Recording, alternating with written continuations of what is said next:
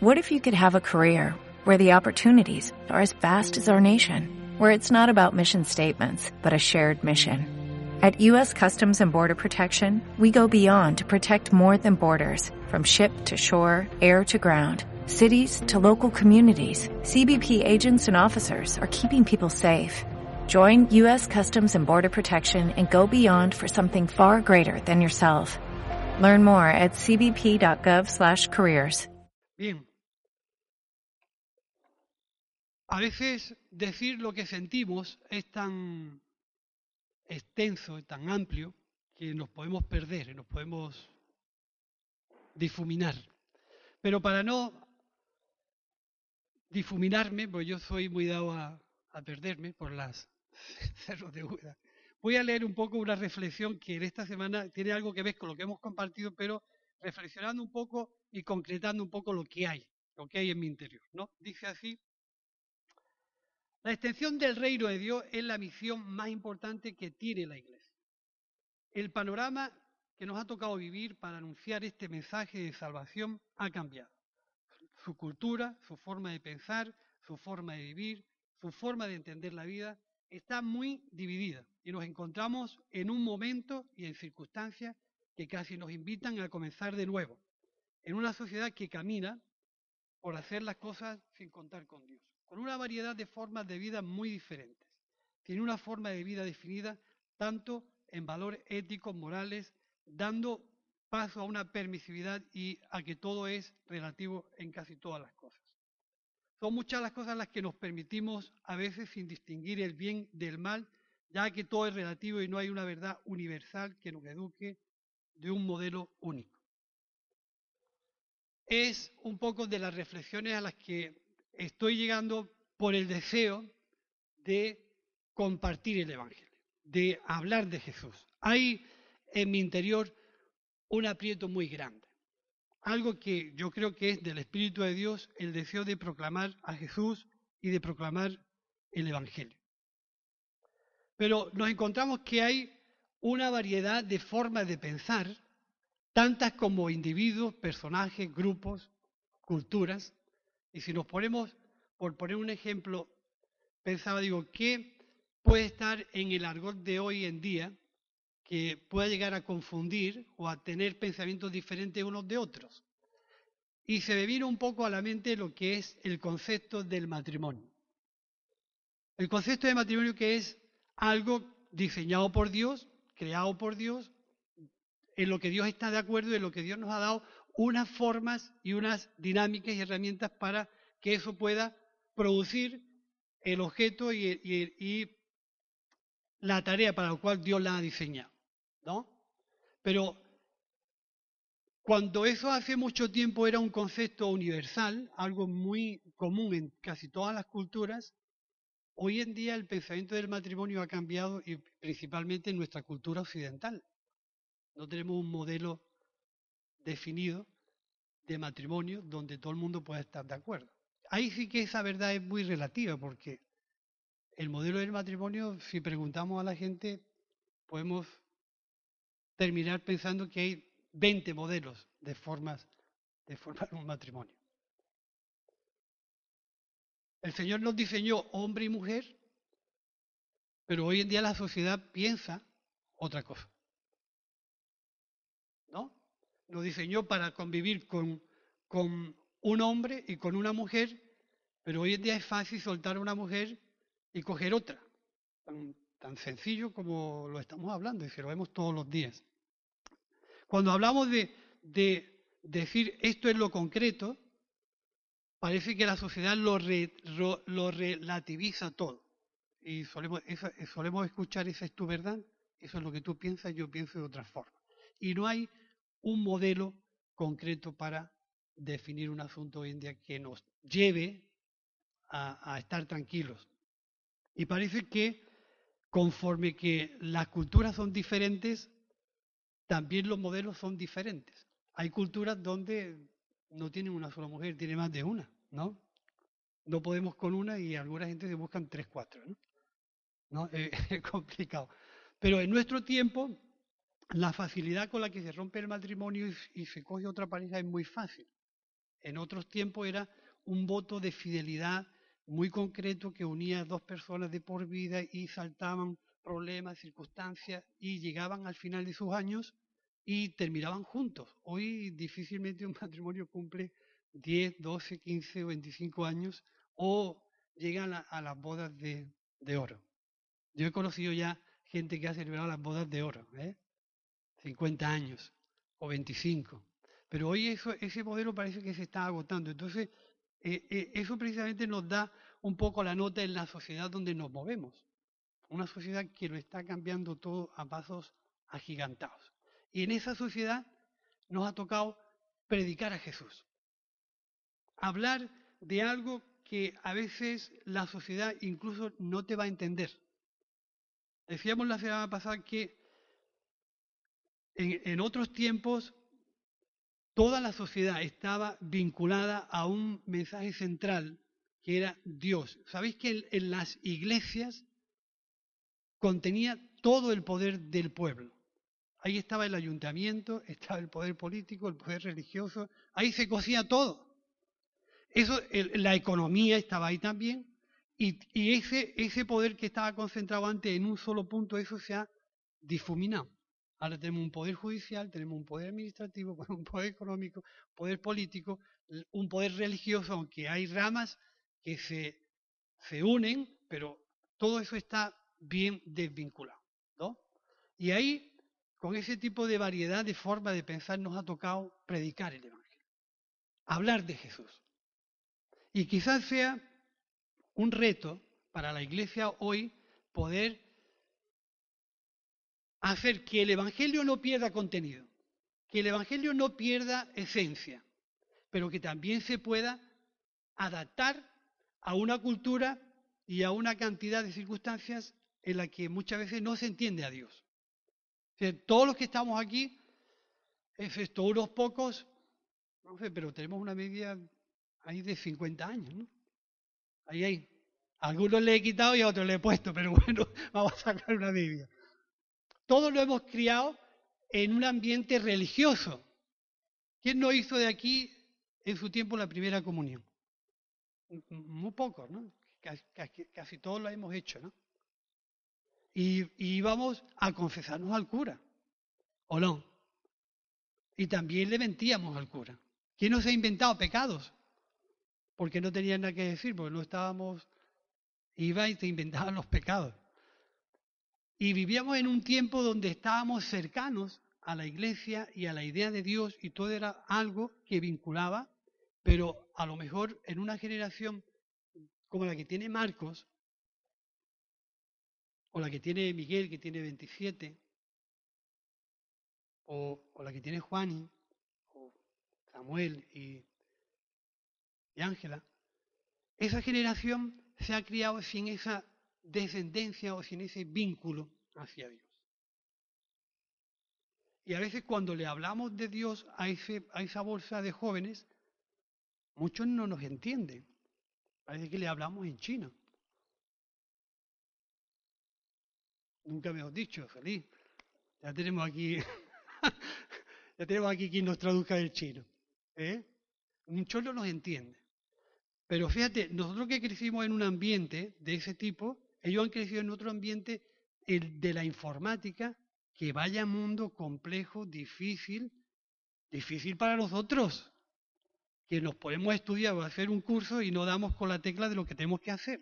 Ahora darle a un joven un móvil o darle una tableta o darle esto, y nadie lo enseñó y te quedas pasmado de verlo. Han crecido en una cultura diferente. ¿Sí o no? ¿O es que solamente me llega a mí? Yo no me entiendo con la informática. Sé lo exclusivamente necesario y poco más. Pero hay gente con la edad de Marcos, la edad de mis niños o la edad de otros jóvenes que se manejan la informática, pero vamos, como pez en el agua. Eh, todo lo hacen a través de eso. Entonces quiere decir que un poco la sociedad ha cambiado en mucho de lo que a nosotros nos respeta. A ellos también me imagino que les cuesta transmitir el Evangelio a un grupo de jóvenes donde muchos ni siquiera saben que existe Dios. ¿Cómo puede ser un muchacho a los 15 años ateo? pero te encuentras con ese tipo de actitudes. O un, o un hombre con 60 o 70 años que no busca a Dios, o nunca lo ha buscado. O a un matrimonio que está a punto de romperse y no encuentra fórmulas para solventar ese problema. a veces cuando se destruyen los fundamentos de, de quien ha diseñado una sociedad para vivir de la mejor forma, nos perdemos en una indefinición. Todo es relativo porque existen mil pensamientos para vivir sobre una sociedad que no tiene algo concreto, porque se ha roto lo esencial. Y ahí yo sigo insistiendo en donde Dios nos ha tocado predicar el Evangelio. A una sociedad muy compleja, muy, diversa en su forma de pensar, en su forma de convencerla. Pero a veces quizá, quizás sea también en nuestro interior la forma de cómo llevamos el Evangelio a una sociedad que, yo digo, ¿eh? igual estoy equivocado, vive de espaldas a Dios.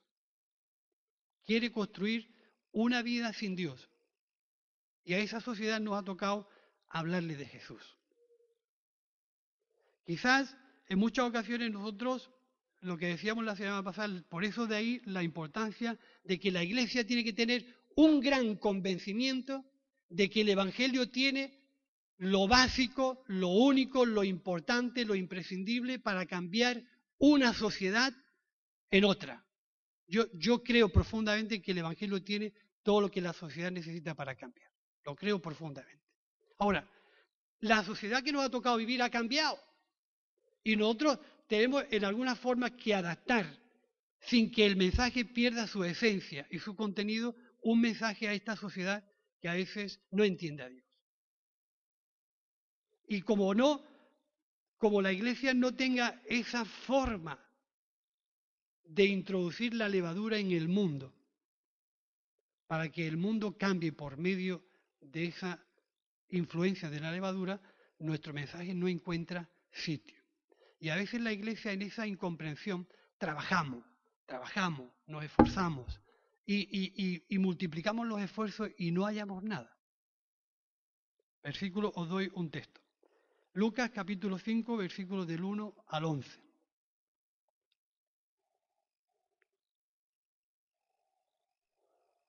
Lucas capítulo 5, versículos del 1 al 11.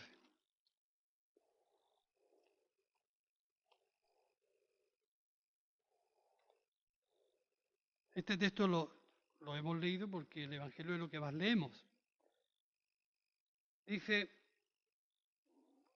aconteció que estando Jesús junto al lago de Genezaret, el gentío se agolpaba sobre él para oír la palabra de Dios y vio dos barcas que estaban cerca de la orilla del lago. Y los, pecadores, los pescadores, habiendo descendido de ellas, lavaban sus redes. Y entrando en una de aquellas barcas, el cual era de Simón, le rogó que la apartase de la tierra un poco y sentándose en ella desde la barca a la multitud. Cuando terminó de hablar, dijo a Simón, boga mar adentro y, echa, y echad vuestras redes para pescar. Respondió Simón, le dijo, eh, maestro, toda la noche hemos estado trabajando y nada hemos pescado, mas en tu palabra echaré la red. Y habiendo hecho, encerraron gran cantidad de peces y su red se rompía. Y entonces hicieron señas a los compañeros que estaban en la otra barca para que viniesen a ayudarles.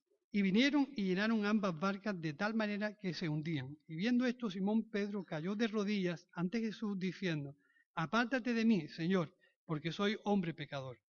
Porque por la pesca que habían hecho, el temor se había apoderado de él y de todos los que estaban con él, y asimismo de Jacobo de Juan, hijos de Zebedeo, que eran compañeros de Simón. Pero Jesús dijo a Simón, no temas desde ahora, serás pescador de hombres. Y cuando trajeron a la tierra las barcas, dejando todo, lo siguieron.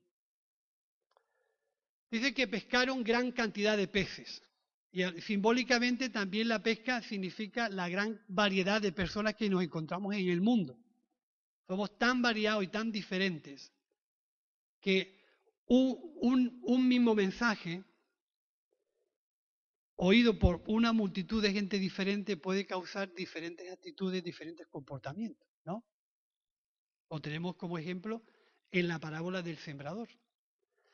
El sembrador salió a sembrar, la semilla, que es la palabra de Dios, cayó en distintos terrenos y cada uno le dio una respuesta diferente.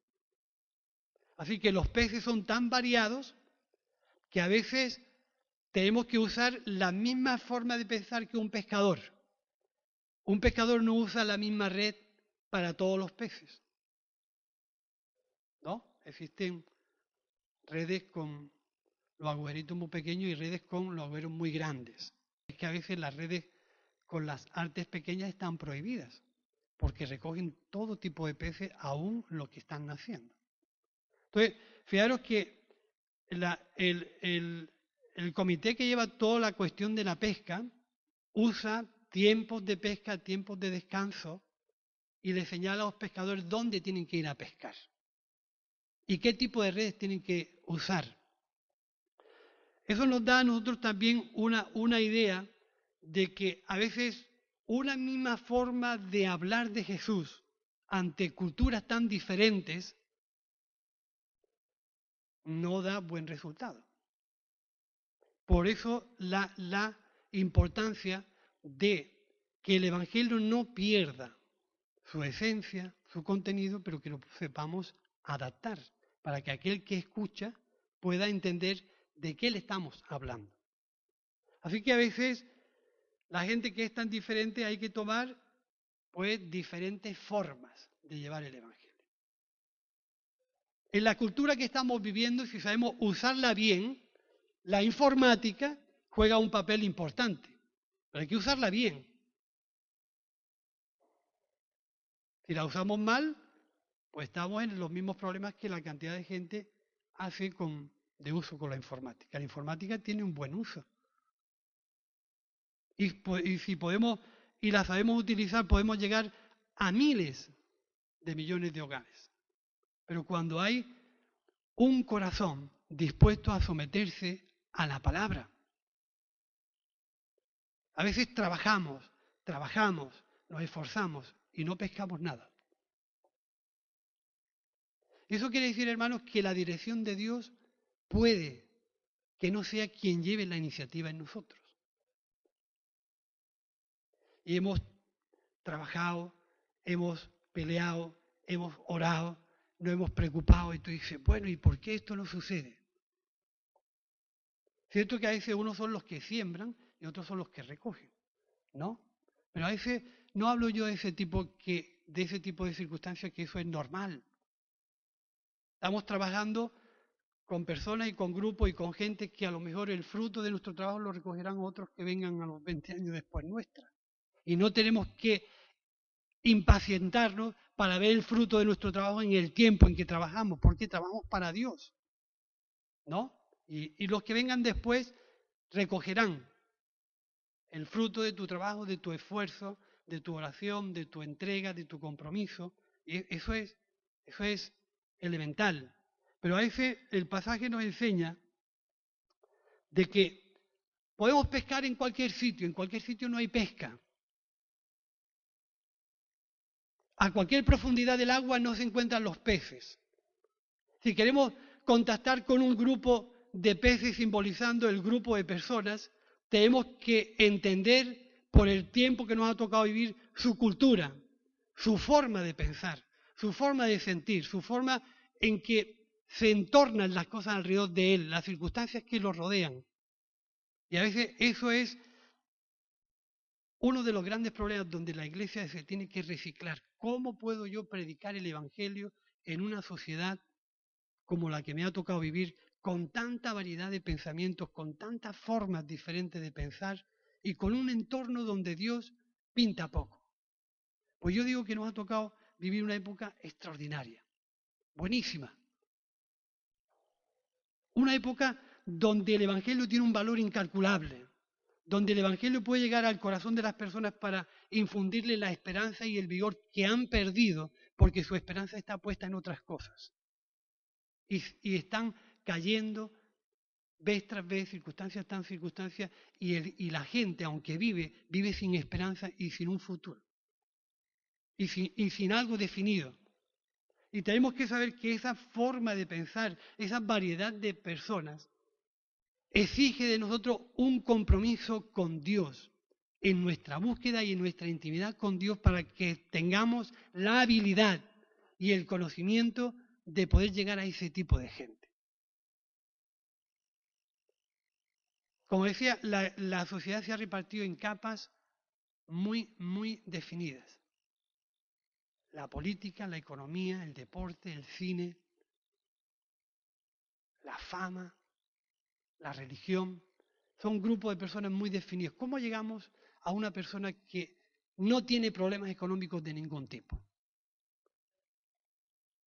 ¿Cómo le presentamos un evangelio donde él tiene una necesidad de Dios?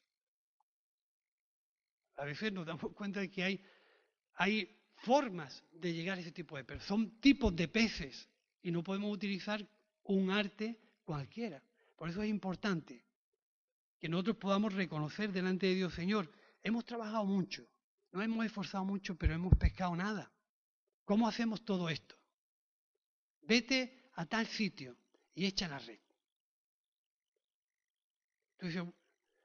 Si llevo tantos años trabajando, tantos años con esto, y no sé cómo llegar a esta gente, enséñame tú.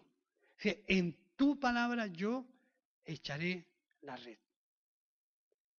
Dice que pescó tan multitud de peces, de todos. Y otra de las cosas que en este tiempo tenemos que variar es la mentalidad de las iglesias. No sé si tenemos mentalidad de tribu o mentalidad de reino. Dice que una sola barca no podía con todos los peces. ¿Y qué hizo? Llamar al resto de barcas para que esa pesca entrara. Y creo que es una de las cosas que toda la iglesia, incluido, incluido por supuesto todos los que dirigen la iglesia, que a veces son los grandes culpables de que ocurran tantas diferencias, los dirigentes. A mí no me cuesta decirlo, porque conozco a tanta gente que dice lo que, lo que hay. Tenemos una mentalidad de reino o una mentalidad de tribu. Cuando yo salgo a pescar, salgo a pescar para mi tribu, para mi iglesia, o salgo a pescar para que gente pueda conocer a Jesús y vivir en el reino de Dios con las normas y la justicia y la forma de gobernar de Jesús. De ahí muchas veces que esa forma de predicar el Evangelio en las iglesias tenga una puerta delante y otra de atrás. ¿Mm? Porque mm, tenemos, hermanos, que reciclarnos. Tenemos que modernizarnos. Sin cambiar la esencia y el, y el contenido del Evangelio. La sociedad ha cambiado, pero a veces las iglesias no se mueven, no se modernizan, no se buscan de Dios. La iniciativa de Dios es necesaria. Por eso, en muchas ocasiones trabajamos y trabajamos y trabajamos, inventamos campañas, formas de evangelismo, esto y aquello, y no, y no, y no conseguimos fruto. ¿Por qué? ¿Llevará Dios la iniciativa de ese trabajo o será mi iniciativa? ¿Estaré usando las redes, los elementos propios del trabajo que estoy haciendo o estoy utilizando mi concepto y mi forma de pensar? Es nuestra iglesia la que buscamos que triunfe y se llene de personas para que adquiramos una gran fama, una gran predicación, una gran alabanza, una gran... Eso es lo que perseguimos o perseguimos que el reino de Dios se extienda y que mucha gente venga al conocimiento de Jesús. Cuando adquirimos mentalidad de reino, todas esas cosas se rompen. y habrá peces que entre todos no seamos capaces de sacar. Porque estamos guiándonos por la forma y mentalidad que Jesús tiene, por su enseñanza, por su forma de pensar, por su forma de, sentir. De ahí un poco, hermanos, la necesidad de una palabra que buscaba en estos días de contextualizar. Me salió. Digo, como no me salga, pego una gamba. Es decir, entender el contexto donde nos movemos. La, contextualización es las circunstancias y las maneras, el entorno, el lenguaje y todo lo que rodea a una cultura, a un grupo, a una persona o a un tipo de nación. ¿Cómo podemos convertir un musulmán a Cristo? Seríamos capaces, según el mundo evangélico, de decir, tienes que dejar de usar chilaba. ¿Somos capaces de decir eso y más? Vamos, hemos dicho cosas más brutas, no vamos a decir eso, ¿no? Así que el entorno de ese tipo de, de personas tiene una cultura, donde el Evangelio tiene que entrar de una forma y el Espíritu de Dios nos dará la habilidad, nos dará el conocimiento para que el Evangelio forme parte de esa persona sin romperle un montón de situaciones que no tiene por qué romperlas. Es que nosotros tenemos una ventaja. Nacimos en un entorno cristiano. ¿Sí? Crecimos en un entorno cristiano y el Evangelio y la vida religiosa era parte de nosotros. Cuando nos entregamos a Cristo, levantamos un par de escalones y abrazamos el Evangelio como algo nuevo. Pero no se rompió nuestra cultura. Nuestra cultura sigue siendo cristiana. No hemos dejado grandes rasgos atrás. Ni hemos tenido que cambiar nuestra forma de vestir, ni hemos cambiado muchas, muchas historias. Así que el paso del mundo religioso católico al mundo evangélico para nosotros ha sido un gran avance porque hemos conocido más profundamente el Evangelio, pero culturalmente no hemos cambiado mucho, ¿no? No ha sido un trago importante, digo, vistiendo igual, calzando igual, hablando igual, ¿no? Y así que es algo importante que nosotros podamos ser comprensibles con aquellas personas que pertenecen a un contexto diferente al nuestro. ¿Cómo podemos llevar el Evangelio a ese tipo de personas que viven un contexto diferente al nuestro, sin perder la esencia y su contenido. ¿Eh? Vamos a leer otro texto. Dice Primera de Corintios, capítulo, a ver si lo encuentro. Primera de Corintios, capítulo 9, versículos 19 al 27.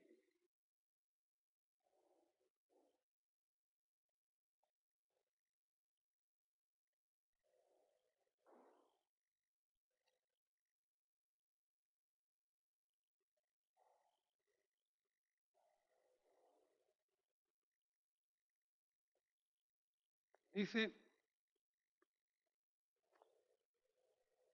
por lo cual, siendo libre de todo, me he hecho siervo de todos para ganar al mayor número. Me he hecho a los judíos como judío para ganar a los judíos, a los que están sujetos a la ley, aunque yo no esté sujeto a la ley, como sujeto a la ley para ganar a los que están sujetos a la ley. A los que están sin ley, como si yo estuviera sin ley, no estando yo sin ley de Dios, sino bajo la ley de Cristo para ganar a todos los que están ley. Me he hecho débil a los débiles, para ganar a los débiles. A todos me he hecho de todo para que todos, de todos modos, salve a algunos. Y esto hago por causa del Evangelio para hacerme copartícipe de él. ¿No sabéis que los que corren en el estadio a la verdad corren, pero uno solo se lleva el premio? Corred de tal manera que lo obtengáis. Todo aquel que lucha, de todo se abstiene, y ellos a la verdad para recibir una corona corruptible, pero nosotros una incorruptible. Así que yo de esta manera corro, no como a la aventura, de esta manera peleo, no como quien golpea al aire, sino que golpeo mi cuerpo y lo pongo en servidumbre, no sea que habiendo sido heraldo para muchos, yo mismo sea eliminado. Para mí este pasaje es muy significativo porque denota un poco la adaptación, el esfuerzo de Pablo por entender a un montón de gente que en parte se entendía con ellos y en parte no. Pablo se crió ahí en una variedad de culturas. De nacimiento pertenecía a una tribu de Benjamín, tribu hebrea. Se crió en un contexto griego, con culturas griegas, con muchos pensamientos variados. Y él era una persona legalista en su forma de entender a Dios, muy religioso y muy cumplidor de lo que entendía que era la voluntad de Dios. Y ahí se movía Pablo.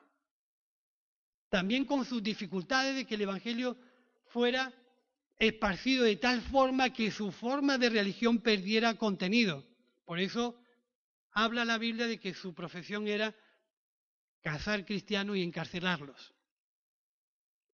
Pero el, el cambio que hubo en Pablo fue tan grande y tan impresionante que lo mismo que el Evangelio llegó a su vida y lo transformó interiormente, él tuvo que entender perfectamente qué tipo de personas, qué tipo de peces tenía delante de él, cuánta variedad de pensamiento había alrededor de él, cuánta variedad de argumentos, de filosofía, de, de, toda la, forma de pensar había alrededor de Pablo. Y en ese entorno le tocó predicar el Evangelio. Un Evangelio que para él se estaba haciendo nuevo en su interior, lo impulsaba a hablar de Jesús para convencer a gente que culturalmente era totalmente contrario a lo que él anunciaba. Y por eso dice, yo me hice a uno, me hice a otros, no perdiendo de vista quién es Cristo en mí y no estando yo sin ley, que estoy bajo la ley de Cristo. Pero fíjate qué cantidad de personas tan diferentes, ¿cómo hago yo para llevarle el Evangelio a esta gente? Me hice a uno de una forma, me hice a otros de otra forma, me he hecho a uno, pero todo para ganar a esta gente para Cristo, porque dice que al final dice, dice, me he hecho débil a los débiles para ganar a los débiles, a todos me he hecho de todo para que todos modos salve a alguno. Y esto hago por causa del Evangelio. Esto lo hago por causa del Evangelio. El Evangelio tiene que ser nuestra motivación de adaptarnos a un tipo de personas, a un tipo de gente que igual piensa de manera diferente a nosotros, que vive en un contexto totalmente diferente a nosotros, pero que tienen la misma necesidad que nosotros. ¿Cómo hacemos? Esa es mi, mi pregunta. ¿Cómo hacemos para adaptar un evangelio que es lo mejor que Dios le ha dado a la humanidad a esta gran variedad de gente, donde todo es relativo en su forma de pensar. Utilizamos casi siempre esas dos palabras que hay, lo subjetivo y lo objetivo. Todo el mundo ve muchas veces sus verdades con mucha subjetividad. Por eso es que se relativizan porque es su forma de pensar. ¿Cómo hacemos que el mensaje del Evangelio vuelva a ser un mensaje universal en medio de una sociedad tan cambiante? No, no, no, no, pensáis, no meditáis, no pensáis que esto nos invita un poco a reciclarnos. Pero eh, esa forma de reciclar no es algo que yo escoja, sino que Dios me muestra. Señor, harto de trabajar, harto de hacer cosas, pero no hay fruto. ¿Qué estoy haciendo mal? Pues no estás entendiendo dónde estás pescando, no estás comprendiendo a la gente a la que estás llevando el Evangelio, no te estás identificando con ella, estás utilizando unas artes equivocadas. Pero Señor, si llevo toda la vida, me da igual, echa aquí la red. Y ese echa aquí la red significa la dirección de Dios. Ponte aquí, haz esto. Y esa voz es la que tenemos que escuchar. Escuchar dónde Dios nos dice que están los peces. ¿Sabe Dios dónde están los peces? ¿Sabe Dios dónde están las personas que están en necesidad? ¿No? Una gran multitud apretaba a Jesús y una mujer seguía detrás de él a ver si toco el manto de Jesús. ¿Sabe Dios dónde está la necesidad? Pues claro que lo sabe. Alguien me ha tocado porque ha salido poder de mí. Aquí hay alguien con una necesidad diferente a toda esta gente que me rodea. Aquí hay alguien con necesidad. Esa es la dirección de Dios. Echa aquí la red. Y hermano, hasta que no encontremos esa determinación de Dios, a veces es preferible orar, buscar, dejarse llevar por Dios, dejarse dirigir por Dios, dejar que Dios nos señale el camino. No importa que perdamos dos días buscando a Dios, orando, para que Dios nos muestre cómo hacer esa extensión del reino de Dios. Sin oración no nos comunicamos bien con Dios, ¿eh? Si no dedicamos tiempo a comunicarnos con Dios para que nos diga echa aquí la red, nosotros nos, inventamos los sistemas y las formas. Así que eh, el hecho de contactar con el contexto de la gente significa mucho. Identificarnos, hacernos. Me he hecho a esta forma de pensar, pero yo no pienso igual que ella. Pero es que tengo que estar con ella. Me hice a unos de una forma y a otros de otra. Contar de ganarlos para Cristo. Porque todo es a causa del Evangelio. ¿Entendéis cómo la causa no es llenar la iglesia? La causa no es llenar la iglesia. El motivo no es llenar la iglesia. El motivo no es trabajar para nuestra tribu. El motivo es que el reino de Dios se extienda. Entonces, cuando cambiamos los principios y entendemos a Dios, nos metemos en una dinámica donde va a haber peces que ni todas las barcas vamos a, ser capaces de atenderlos. Peces de todos los colores. Gordos, chicos, grandes y pequeñitos. Pues ahí mete a todo el mundo. Políticos, artistas, deportistas, e, economistas, mete a, todo lo que tú quieras. Decimos peces gordos, pero los peces gordos, fíjate dónde están todos. Que van a tener que meter un, hotel de cinco estrellas y la gran mayoría de las cárceles porque todos terminan en el mismo sitio. ¿Eh? Fíjate dónde están los peces gordos, donde la economía lo está corroyendo. El otro día salió un personaje, estaba por ahí perdido y dice, yo soy un yonki de la economía. ¿Lo escuchasteis? Soy un yonki de la economía. El dinero era lo que me movía. Dice, no sé por qué, pero era todo dinero, todo dinero, todo se convertía en dinero. Pero dijo una frase, dice, pero es que está todo el mundo igual. Todo el mundo que me rodea está igual. ¿Os dais cuenta cómo la gente que persigue un objetivo, lo importante no lo tiene? Ojalá el Señor nos indique dónde están los peces. Y cuando Dios nos indique, conforme a lo que nos indique en tu palabra, yo voy a echar la red. Señor, si tú me estás indicando este lugar, si tú estás poniendo carga en mi corazón por mi vecino, por mi amigo, por mi amiga, por mis tíos, por mis tías, por mis familiares, señálame bien qué es lo que tengo que hacer. Y te indicará un tiempo de oración. La gran cenicienta de la iglesia, la oración. Pero sin oración no entendemos a Dios. Está clarísimo. Si no intimidamos con Dios, no sabemos cómo responder a los llamados de Dios. Os leo algo que busqué en internet que me llamó la atención acerca de cómo acercarnos a la sociedad. Dice, cuando hablamos de contextualizar, no estamos refiriendo a una acción de poner algo o a alguien en, un contexto específico. Esto significa rodearlo de un entorno, de un conjunto de elementos que han sido combinados de una manera única y probablemente irrepetible, a fin de permitir que se obtenga una mejor comprensión del individuo y, por tanto, deban ser analizados siempre en relación al conjunto de fenómenos que los rodean. Es filosofía. ¿Cómo entender? Hay que entender todas las circunstancias que rodean a las personas para poder identificarnos con ellas. ¿Por qué la gente piensa de una forma? ¿Por qué ha llegado a sentir de una forma? ¿Qué lo ha llevado ahí?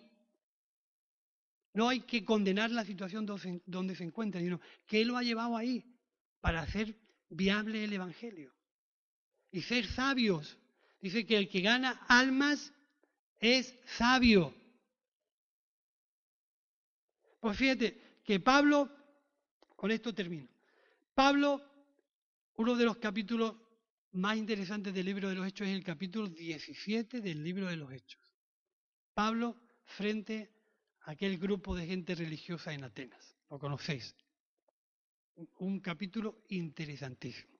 ¿Sabéis que Pablo, mientras predicaba el Evangelio, la gente pensaba de él? ¿Qué pensaba de él? Hace dos mil y pico de años, de Pablo se decía que era un palabrero. Dice, nos habla de cosas extrañas. Hace dos mil años. Después de dos mil años, muchos de los evangélicos estamos considerados como palabreros. Hablamos mucho. Y a veces hablamos cosas extrañas que la gente no nos entiende. La cultura de este tiempo también juega en contra de nuestro anuncio. ¿Sí o no? Juega en contra de lo que queremos anunciar. Y el espíritu de Pablo dice que se enardecía en su interior, viendo que era gente religiosa, pero que no conocían a Dios. Y en su convicción dice que se puso allí a hablar de Dios y lo primero que hizo fue reconocer qué tipo de gente tenía alrededor. Contextualizó con ellos y le dijo, soy que soy personas muy religiosas. Sé que soy personas muy religiosas y usó su entorno, usó el momento para hablarles de Jesús. Y viendo que tenía tantos dioses de piedra allí en, aquel aerópago, todos destinados a una adoración diferente, el dios del amor, del dinero y todos los dioses que tenían los griegos, en su cultura, porque eran tan desconfiados, dice que había una placa, todos lo hemos leído, que decía al Dios no conocido. Por si hubiera alguno que se le hubiera escapado a ellos, a ver si no estaban realmente completando toda la rueda. Y Pablo aprovechó aquello y dijo, ah, esta es la mía.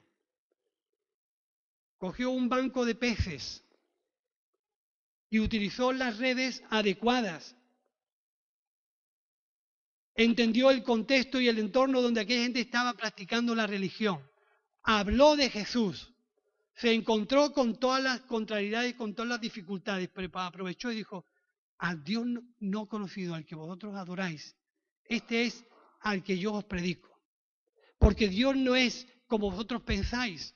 Dios no es semejante a oro, plata o piedras preciosas. Dios es un Dios cercano. Dios está al alcance de una oración, tanto que en Él vivimos, en Él nos movemos y en Él estamos. No, no, Dios no es como vosotros pensáis. Y comenzó a decirle acerca de Jesús y de la resurrección y dijeron, ya te oiremos en otra ocasión. Pero termina el texto diciendo, muchos de ellos, algunos creyeron y otros se unieron a los que creyeron. Así que ese texto, hermanos, yo, os aconsejo que lo leáis, porque tiene una cantidad de, de contenido impresionante. Pablo llegó a decirle, Dios no, Dios no es como otros pensáis. ¿Es tan diferente la época que vivimos? Para que nosotros podamos decir, Dios no es como vosotros pensáis. ¿Le suenan extrañas nuestras palabras a la gente cuando hablamos de Jesús? ¿Los consideran como palabreros sin vida? ¿O es mejor vivir sin hablar? ¿Es mejor tener vida que no tener argumentos?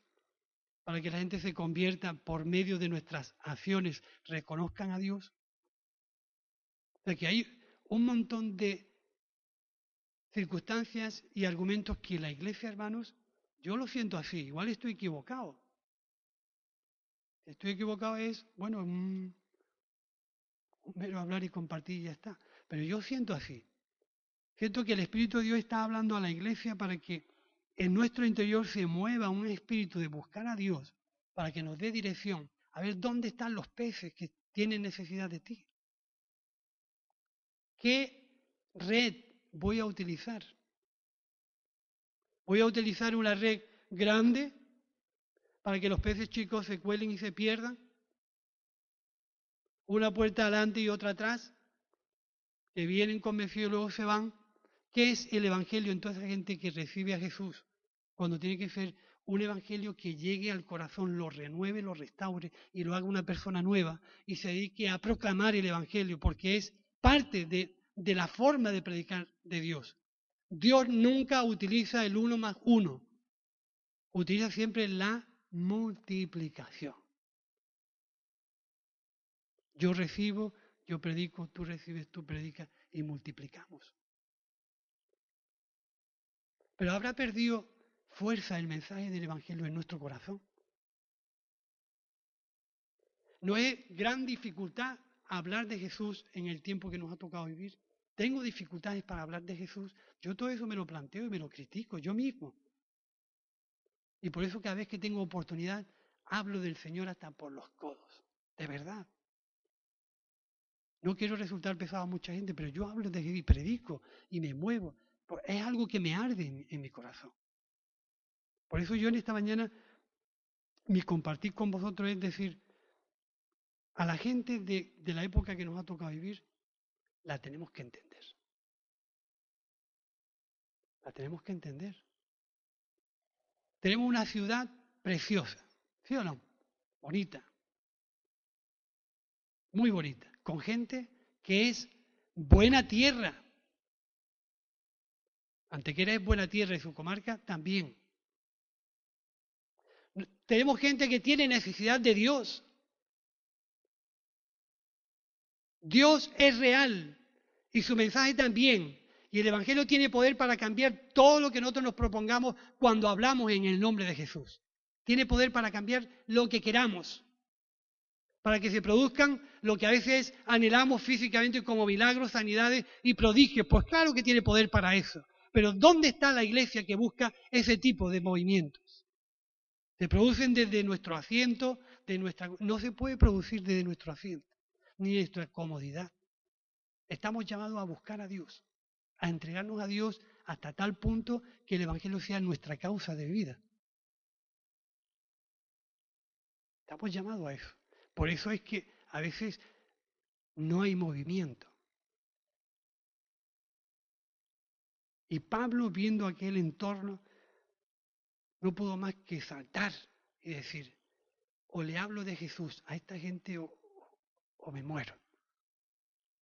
¿Qué oportunidad más preciosa tuvo Pablo de decir, Dios está tan cercano, que no es como vosotros pensáis? Y le dijo en cierta ocasión, ahora manda a todo el mundo.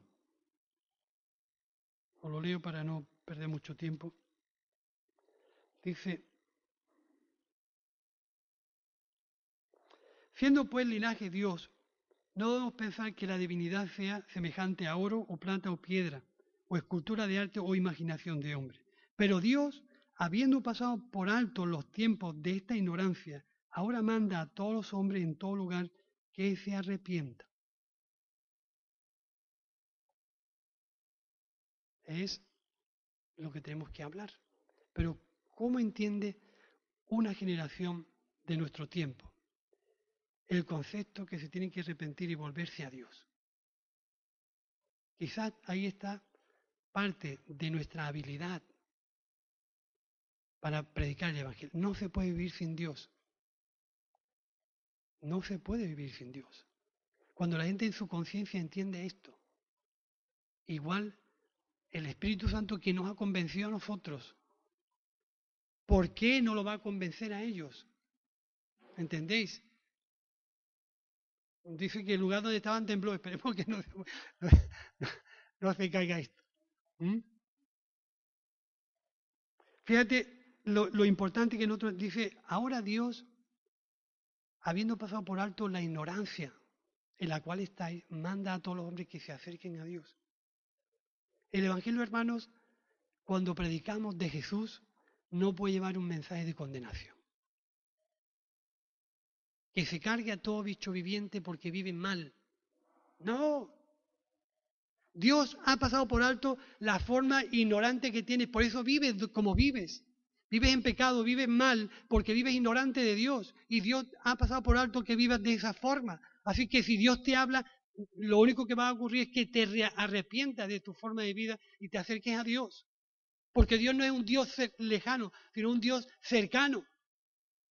Y eso, hermano, es lo que nos tiene que ilusionar. Para que busquen a Dios a tiempo y fuera de tiempo. Pero no los no creyentes, sino los creyentes. Buscar a Dios a tiempo y fuera de tiempo. Mi vida no tiene tiempo para Dios. Tiene 24 horas completas. Yo no le pongo puertas a Dios ni reloj a Dios. Todo mi tiempo está disponible, absolutamente todo. Y creo que es algo importante que la iglesia en este tiempo, la iglesia, no las iglesias, la iglesia.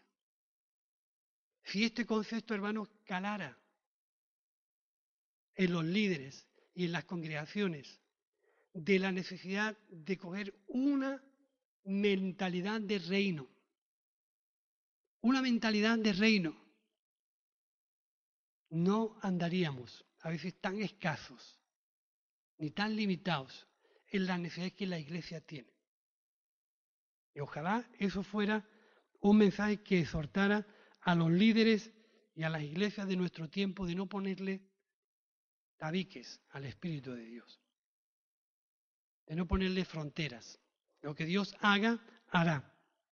Solamente desear que Dios nos señale dónde están los peces, dónde tengo que echar la red.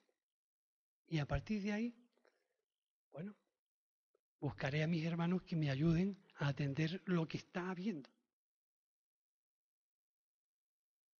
¿Eh? Nos ponemos en pie y oramos.